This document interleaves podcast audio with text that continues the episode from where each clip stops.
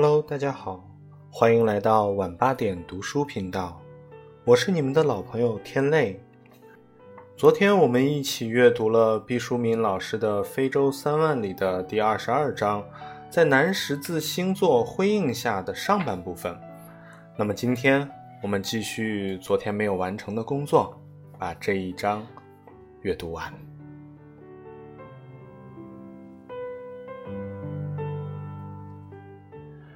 在非洲之奥正常行驶的时候，每当就餐时刻，火车就会停下来，让客人们安心享受美食。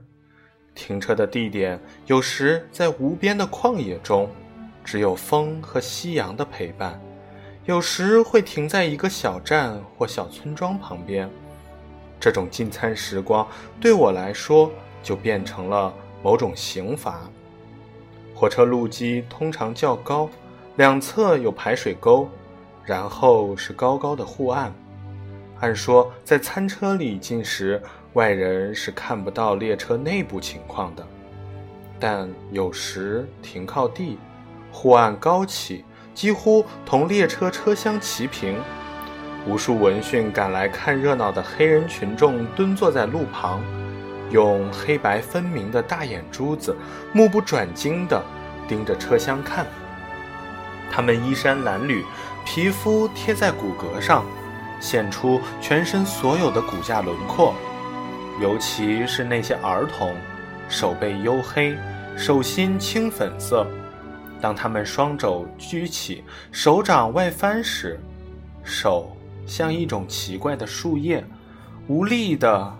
托住如颅骨标本一样轮廓清晰的头部，嘴唇随着车内食客们的刀叉舞动而微微蠕动。车内是奢靡的维多利亚风格黄铜吊灯，古老的电扇在缓慢地转动着。天并不太热，旋转也不会搅起多少凉风，只为制造气氛。一套套繁琐餐具银光闪亮，红酒的琥珀色涟漪在水晶杯内跳荡，烤牛排的脂肪和黄油的焦香气，点心的碳水化合物的烘焙之香，牛奶和各种珍稀水果的香甜黏腻气味交织在一起，变成味觉、嗅觉与视觉的盛宴。吃相这个东西，将一个人的出处暴露无遗。我环顾四周，非洲之奥的客人们正襟危坐，进食仪态从容端庄，目光温和，默觉无声。没有人猴急的以食凑口，都是肩臂颇有分寸的，在自己面前小幅动作，绝不侵扰邻座。杯盏有序，刀叉齐整，洁白的桌布上没有汤汁溅落。女士们的一酌一饮，更是进退有据，高雅优美。贵族们在进餐中散发出来的优越感和自尊心，比任何时候都要强。为了最大限度地享受非洲旷野之美，晚餐时餐厅的窗户常常打开。灯火辉煌的列车，犹如暗夜中从天空下凡的宫殿。它美丽的光晕从所有窗户柔和地泄出，照亮了那些鸡鸣的双眸。我看到暗夜中的这些眸子里，都凝固着黄亮圆润的斑斑。我如鲠在喉，味同嚼蜡，几乎完全没有法子在这种情形中进餐。一会儿唾液都不分泌。舌头像一块三合板，难以搅动和下咽固体，只能一杯杯喝橙汁，直喝得胃酸上涌，满口涩水。我也无法起身返回卧房，谢辞这顿晚宴。如果你中途退席，列车长会亲自赶到你的房间，嘘寒问暖，生怕你得了疾病或对餐饮有什么大不满。才以半绝食表达意见。就算你和服务生打了招呼，说你一切都好，只是想自己安静的独自待一下，局面也好不到哪儿去。他们还是会锲而不舍地追求照料你。再加上趁着客人吃饭时要进行房间晚打扫的服务生，整理客房的顺序是有严格步骤的。你半路冷不防杀僵回来，服务生还未完成全套清扫工作，就像从水缸中海螺壳钻出来变成美女的海螺姑娘，还没做完饭，就被提前回来的猎人逮了个正着，局面便会慌乱狼狈。哎，走又走不得，吃又吃不下，如何是好？我突然想到，可以将窗帘拉上。这样，就算明知道外面有无数双饥肠辘辘的眼睛，好歹眼不见心不烦，或许能比较镇定地坐在流光溢彩的花花世界里。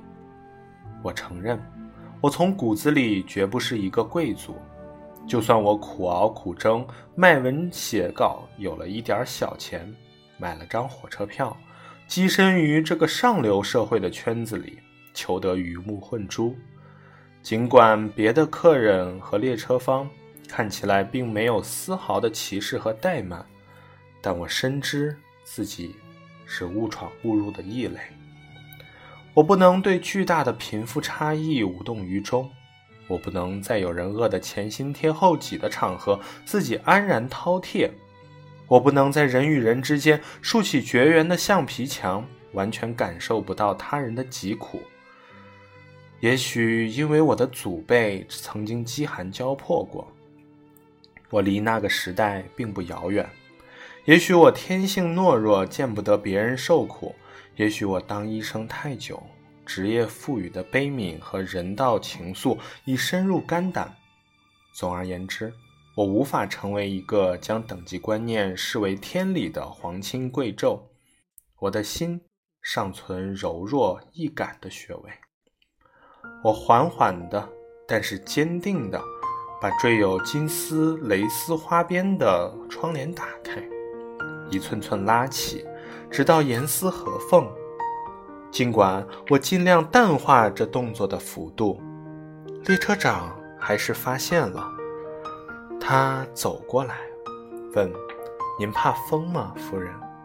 我说：“哦，不，不怕。”那么这个时候，您可以欣赏到非洲如雪的落日，风光非常美。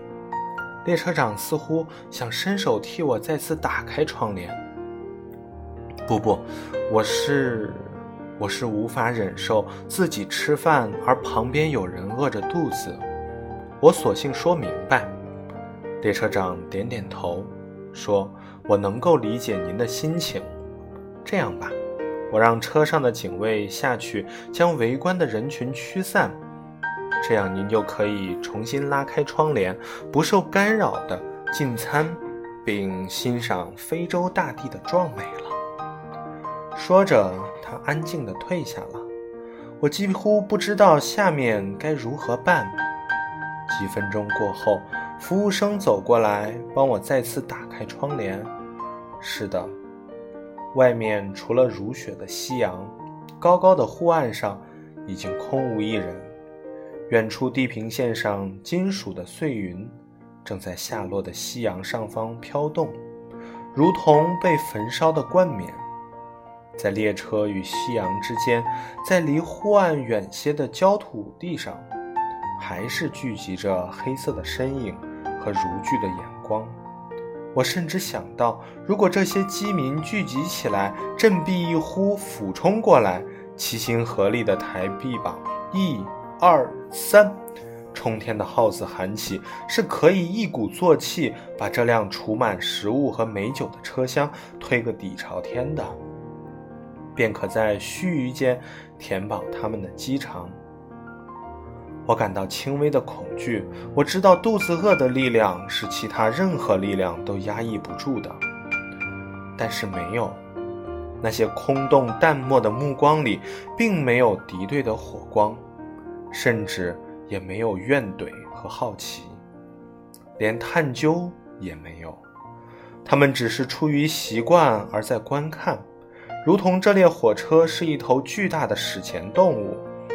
偶尔莅临此地，他们倒要看看可能会发生什么事儿。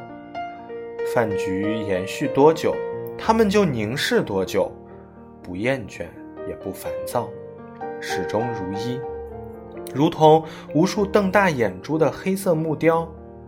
上甜点了，是鱼子酱配苏打饼干。每一粒黑色的鱼子酱都如同黑珍珠，饱满、圆润、透亮、清明。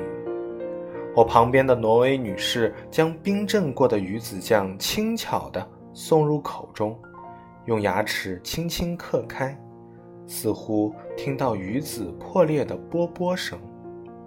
她那小巧的粉红舌头灵活翻卷着。脸上浮现出细细品味的专注神情。当吞咽妥帖完成后，他举起了香槟，说：“为这里的温暖干杯！我们欧洲的家那儿已经下了今年的第一场雪了。让贫苦人看你丰盛的晚餐是一种残忍。”社会阶层固化的法宝之一，就是高阶层不断繁衍出种种礼仪，有以进食礼仪为甚，有试金石的作用；上等阶层要保持住俯视姿态，以无数细节甄选你是否传承持有这个阶层的门票，而不是刚刚从票贩子那儿低价淘了一张。为了正视听。进餐礼仪用类似黑化切口的方式，在不露声色之间完成属性的甄别遴选。我把我这一侧的窗帘缓缓拉上了，之后埋头咀嚼，不再抬头，也不搭话。明知与周围觥筹交错、其乐融融的氛围不协调，也执意不肯改变。我知道这很不淑女，很不高级，但是有什么法子呢？两害相权取其轻，谁让咱不是货真价实的贵族？物以类聚，本不是同类人，相聚必有尴尬。真正的贵族不在乎他现在手中有多少钱，而在于他是否真心实意的接受。并奉行人是不平等的这一法则，并安然享受高高在上的一切。这骨子里的居高临下，没有世代的熏陶，速成不得。贵族的后裔哪怕破落了，也坚定地以为自己不同凡响。我本是卑微的平民，且安于此道。并不以此为伤。我想起我的父母，他们此刻也从北半球赶过来了。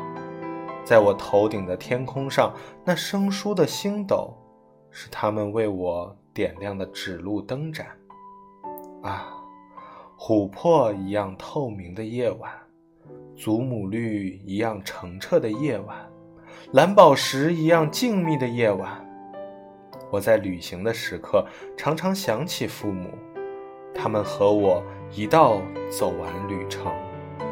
在窗帘的缝隙中，我又看到了南十字星座，它悲悯而普渡一切的光，照射着大地和人。